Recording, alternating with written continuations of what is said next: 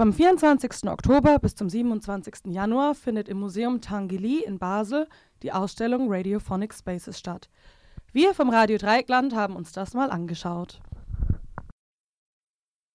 Auf der Homepage des Museums steht Folgendes über die Ausstellung geschrieben. Radiophonic Spaces, ein akustischer Parcours durch die Radiokunst. In den fast 100 Jahren, seit Radio existiert, haben sich Musiker, Komponisten, Schriftsteller, Philosophen und bildende Künstler mit dem Medium Radio auseinandergesetzt. Sie haben die Produktion von Sendungen befragt, die Art der Aufnahme, der Übertragung und des Empfangs und wie die Sendungen gespeichert wurden. Das Rauschen zwischen den Sendern war ebenso ein Thema wie die Stille, wenn nicht gesendet wird. Das Speichermedium, die Schallplatte und die Produktionsumgebung, das elektronische Studio, standen im Zentrum akustischer Recherchen und machten das Medium präsent und bewusst. Sendeformate und Möglichkeiten wurden von Radiomachern hinter und von Künstlern befragt. Die Ausstellung Radiophonic Spaces bringt erstmals über 200 Radiostücke aus der ganzen Welt zusammen. Mit dem Ziel, diese lange Auseinandersetzung von Künstlern aller Gattungen mit dem Medium zu zeigen und hörbar zu machen. Unvergessliche Sendungen werden wieder erlebbar, die nur noch in versteckten Archiven aufzufinden waren, die die Geschichte eines Mediums aufzeigen, das durch seine Verwurzelung in der Aktualität auch das Jahrhundert seiner Existenz abbildet. Die großen Katastrophen der letzten Jahrhunderte sind ebenso Thema wie die großen technischen und gesellschaftlichen Errungenschaften dieser Zeit. Zu Beginn der Ausstellung erhält man ausgesprochen gute Stereo-Kopfhörer und ein Smartphone mit einem speziellen Programm. Damit ausgestattet kann der Hörparcours beginnen. Auf dieser interaktiven Radioreise läuft man Sendestationen ab und kann sich so immer mehr Audiodateien erschließen. Zugegeben, aus meiner Sicht war das Konzept nicht sofort zu erkennen, aber nach ein wenig Experimentieren funktionierte es dann. Durch Tippen auf das Smartphone kann man sich an jeder Station durch verschiedene farblich gekennzeichnete Narrative klicken. Diese Narrative beziehen sich auf verschiedene Darstellungsformen, experimentelles, historisches und und und. Unter Funkstille gibt es nur Störgeräusche und Rauschen.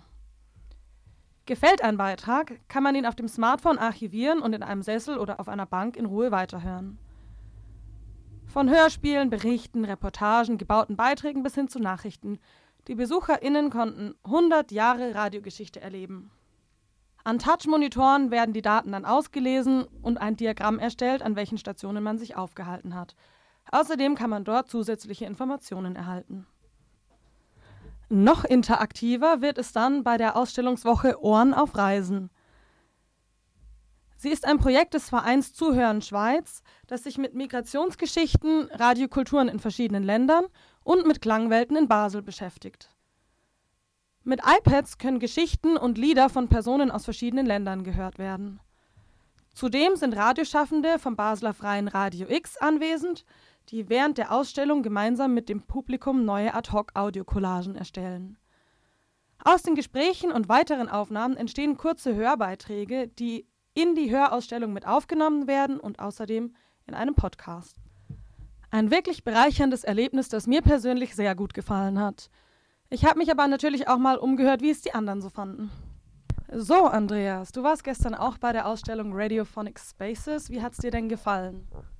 Also mir hat es insgesamt sehr gut gefallen. Ähm, was mir gut gefallen hat, war die große Bandbreite. Also es gab ja im Grunde so 13 Radiofrequenzen, könnte man sagen, äh, geordnet nach verschiedenen Themen, also zum Beispiel O-Ton äh, als ein oder Wirklichkeit und O-Ton, Originalton als ein Radiokanal, dann Klangkunst, die in Radiostudios produziert wird bis hin zu solchen Sachen wie Archivgeschichten über Radio. Also es waren so im Grunde 13 Radiokanäle und in dem Raum waren sozusagen, jetzt nicht ganz in echt, aber sozusagen Antennen platziert.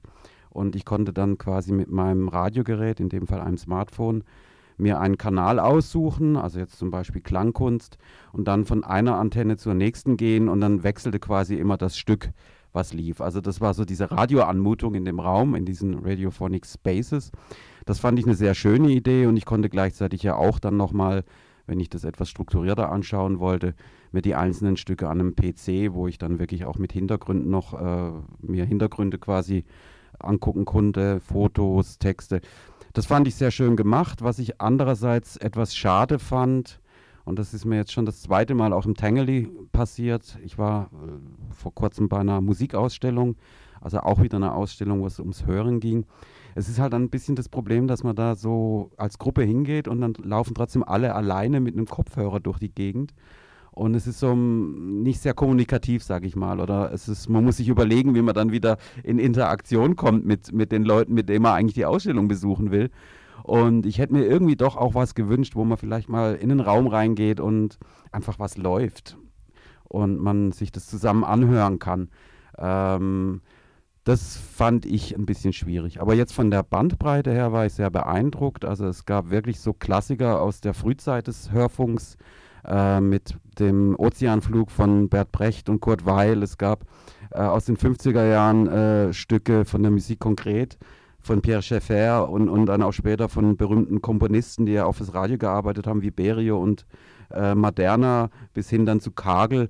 Ähm, aber es gab eben auch Piratenradio aus der Schweiz, aus den späten 70ern zu hören, Radio Banana, äh, die damals so eine, ja, einen Fake-Bericht gemacht haben über so einen organisierten Ladendiebstahl im damaligen Nobelkaufhaus Globo. Ähm, Globus und es gab auch zum Beispiel das Radioballett von FSK Hamburg, äh, was ja auch so eine äh, Idee ist, quasi den, das Radio zu verlassen, also das klassische Radio und in Interaktion zu treten, quasi das Empfänger-Senderschema umzudrehen. Das war eben auch ein Kanal. Ähm, genau, bis hin zur äh, wirklich finde ich so das, das Monströseste, was das Radio in Deutschland hervorgebracht hat, der Weihnachtsring-Sendung der, der Nazis, die äh, damals es muss vor Stalingrad gewesen sein. Wirklich, es ist, glaube ich, bis heute nicht ganz klar, ob es fake ist oder ob es real war, aber über Draht, Draht Drahtverbindung irgendwie äh, aus Finnland, aus Frankreich, ähm, aus Russland, also aus diesen ganzen besetzten Gebieten damals, ähm, das zusammengeschaltet haben und dann wird das Weihnachtslied gesungen. Also Stille Nacht, Heilige Nacht, ein, ein unglaublich monströses Stück Radio. Ähm, auch das war drin. Also insofern, es gibt wirklich eine große Bandbreite zu hören. Und welches war dann dein persönlicher Favorit? Welches Radiostück?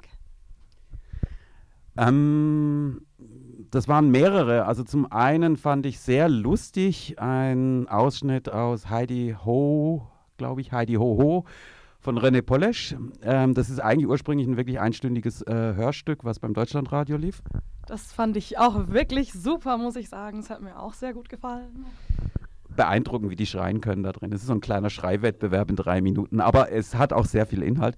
Dann fand ich sehr toll Stefano Giannotti, das ist ohnehin ein, ein Klangkünstler, den ich sehr schätze, äh, der schon zweimal den berühmten Karl Schucker-Preis gekriegt hat. Der hat ein Stück gemacht über das italienische Wort Bürokratie, also Bürokrazia und ähm, hat also unter dem Motto, kann Bürokratie nicht auch schön sein, ähm, Leute dazu gewonnen, dass sie Tierlaute nach diesem Wort Bürokratie bilden.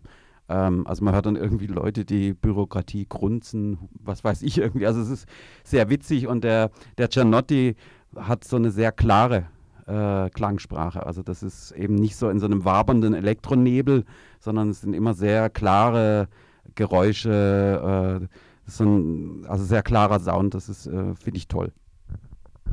Also du würdest die Ausstellung auf jeden Fall weiterempfehlen? Ich würde sie weiterempfehlen.